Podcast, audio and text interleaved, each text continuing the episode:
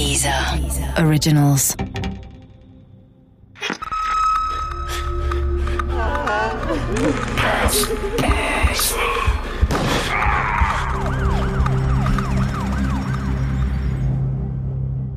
Diese Geschichte beruht auf einer wahren Begebenheit. Einige Orte und die Namen der Beteiligten wurden geändert. Doppelmord von Heiko Dietze Teil 1 Es ist ein ruhiger Sonntagnachmittag im Juni. Karl Kimling räumt die Sporttasche aus seinem Wagen. Plötzlich klingelt es. Am Hoftor steht ein junges Pärchen. Ob sie mal telefonieren dürften, wegen einer Autopanne. Natürlich. Er bittet die Unbekannten freundlich herein. Keiner ahnte, dass er zwei Minuten später im Flur seines Hauses tot auf dem Boden liegen würde. Und drei Minuten später seine Frau. Und keiner konnte ahnen, dass die Folgen dieses Doppelmords einen ganzen Ort ins Unglück stürzen würden. Aber vielleicht fange ich mal ganz am Anfang an. Über 20 Jahre ist es inzwischen her, doch ich weiß es noch wie heute. Es war bis zu diesem Junitag 1997 ein herrlicher, unbeschwerter Teenager-Sommer gewesen. Also, ich fühlte mich natürlich viel erwachsener, männlicher, obwohl ich leider noch nicht so aussah. Dass ich mit 19 gefühlt wie 16 wirkte, fand ich damals uncool.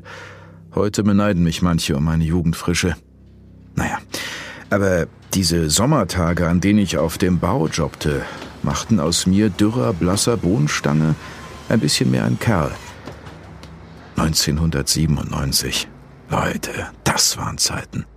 Helmut Kohl war noch ein Jahr Kanzler. Jan Ulrich gewann die Tour de France. Radiohead veröffentlichen den genialen Song Karma Police. Und ich hatte mein Abi und meinen Führerschein in der Tasche. Ein echt spannendes Jahr. Weshalb ich diesen Sommer aber so prägend in Erinnerung habe, lag an einem ganz anderen Ereignis, von dem ich am Morgen des 17. Juni ziemlich überrascht wurde. Wie üblich war ich morgens mit meinem alten Golf 1 zur Arbeit gefahren. Es ging schon um 7 Uhr los. Viel zu zeitig, wie ich fand. Keine Ahnung, warum man auf dem Bau immer schon den Hammer schwingt, wenn andere noch am Frühstückstisch sitzen. Aber der Job war gut bezahlt. Es gab damals 16 Mark pro Stunde. Für mich als Ungelernten. Und ich wollte mir unbedingt ein anderes Auto zulegen. Der Golf hatte seine besten Zeiten längst hinter sich, war mit Rostflecken gesprenkelt und beschleunigte wie eine Schnecke bei Gegenwind. Mit 19, vor allem in der Provinz, war für mich ein Auto mega wichtig. Damit war ich endlich unabhängig, frei und konnte fahren, wann und wohin ich wollte. Aus diesem Grund also hatte ich den Aushilfsjob als Bauhelfer angenommen. Und seit etwa drei Wochen arbeitete ich bei einer Tiefbaufirma, die in Groschenbach, einer kleinen Gemeinde in der hessischen Pampa, eine neue Gasleitung verlegte. An jenem Morgen war ich wie immer etwas spät dran, hielt aber noch kurz an der örtlichen Tankstelle. Ich wollte einen Kaffee und ein Käsebrötchen mitnehmen. Die Tankstellenverkäuferin war eine nette Dame in den 40ern, mit der ich bei meinen fast täglichen Besuchen immer so zwei, drei freundliche Sätze wechselte. Ich weiß gar nicht, wie sie das heute fände, wenn ich ihren echten Namen nennen würde. Deshalb nenne ich sie einfach mal Kerstin. Ich stand kaum an der Kasse, da platzte es aus ihr heraus. Gestern haben sie hier zwei Leute ermordet. Kannst du dir das vorstellen?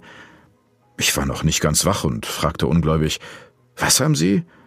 Sie antwortete, die Kimlings, die beiden Chefs von der Kimtech, sind beide tot, wurden im eigenen Haus ermordet.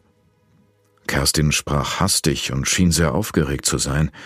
Und obwohl ich dringend zur Baustelle musste, ließ ich mir noch kurz erzählen, was sie über die unglaublichen Vorfälle im Ort aufgeschnappt hatte. Die Kimlings, also Karl und seine Frau Renate Kimling, waren in Goschenbach sowas ganz Besonderes.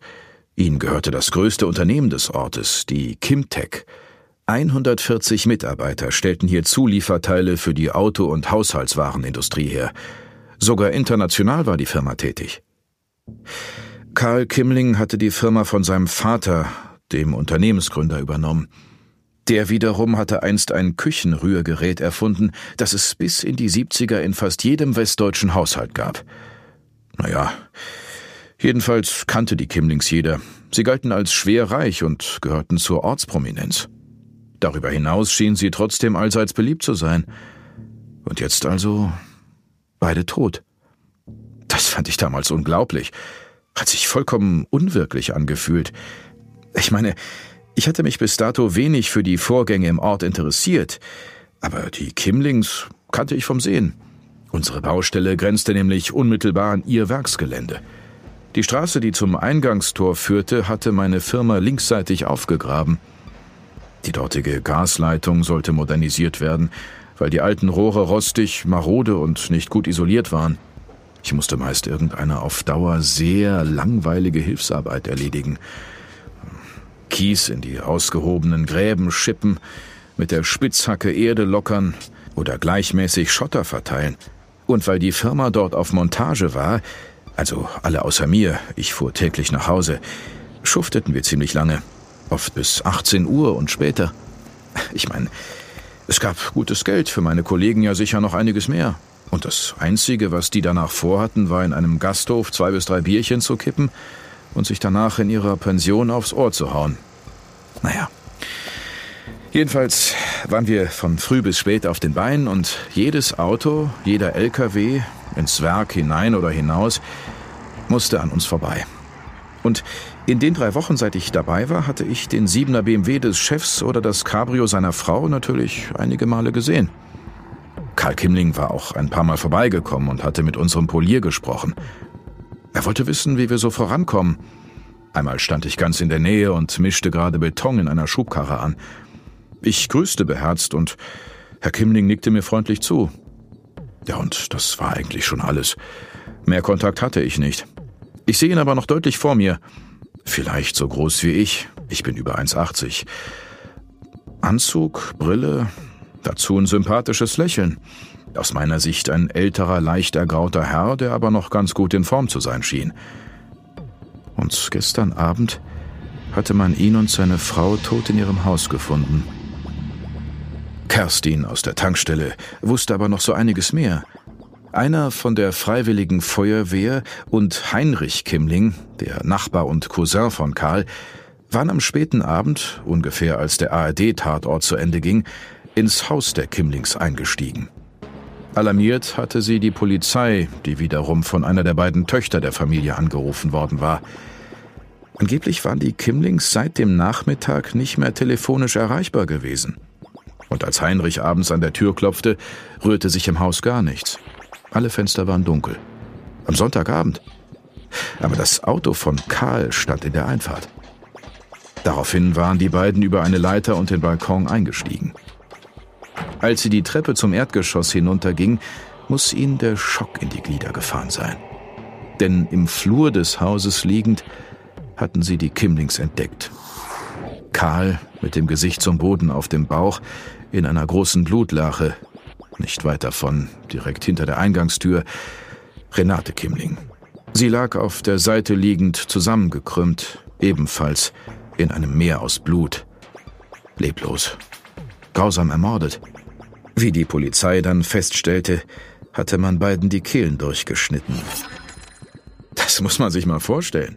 Ich meine, wir reden hier nicht von einer Kleinstadt im gefährlichen Norden Mexikos, sondern vom beschaulichen Hessen.